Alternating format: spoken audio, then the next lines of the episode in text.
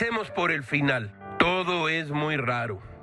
No es que Gil esté chapado a la antigua, pero le suena muy extraño. El presidente de la Suprema Corte de Justicia como invitado especial en un programa de estandoperos. Pues así las cosas. Arturo Saldívar aparecerá en el programa de Johnny Sabina con el tema Justicia en México. ¿Será posible? El ministro presidente duda que la justicia sea posible en México, mon Dieu. Gilga añade que la entrevista, la plática o el chacoteo ocurrirá en un canal del Estado, en un medio público. A Gamés ya le había parecido extraño que la respuesta del ministro Saldívar ante la grave, pero no tan grave, pero medio grave, o como usted quiera y mande, renuncia del ministro Medina Mora ocurriera a tuitazos.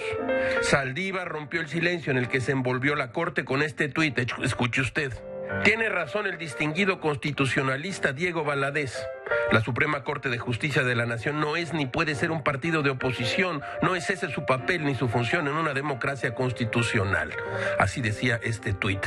Gil se llevó los dedos índice cordial a las sien, es un gesto de nuestros tiempos.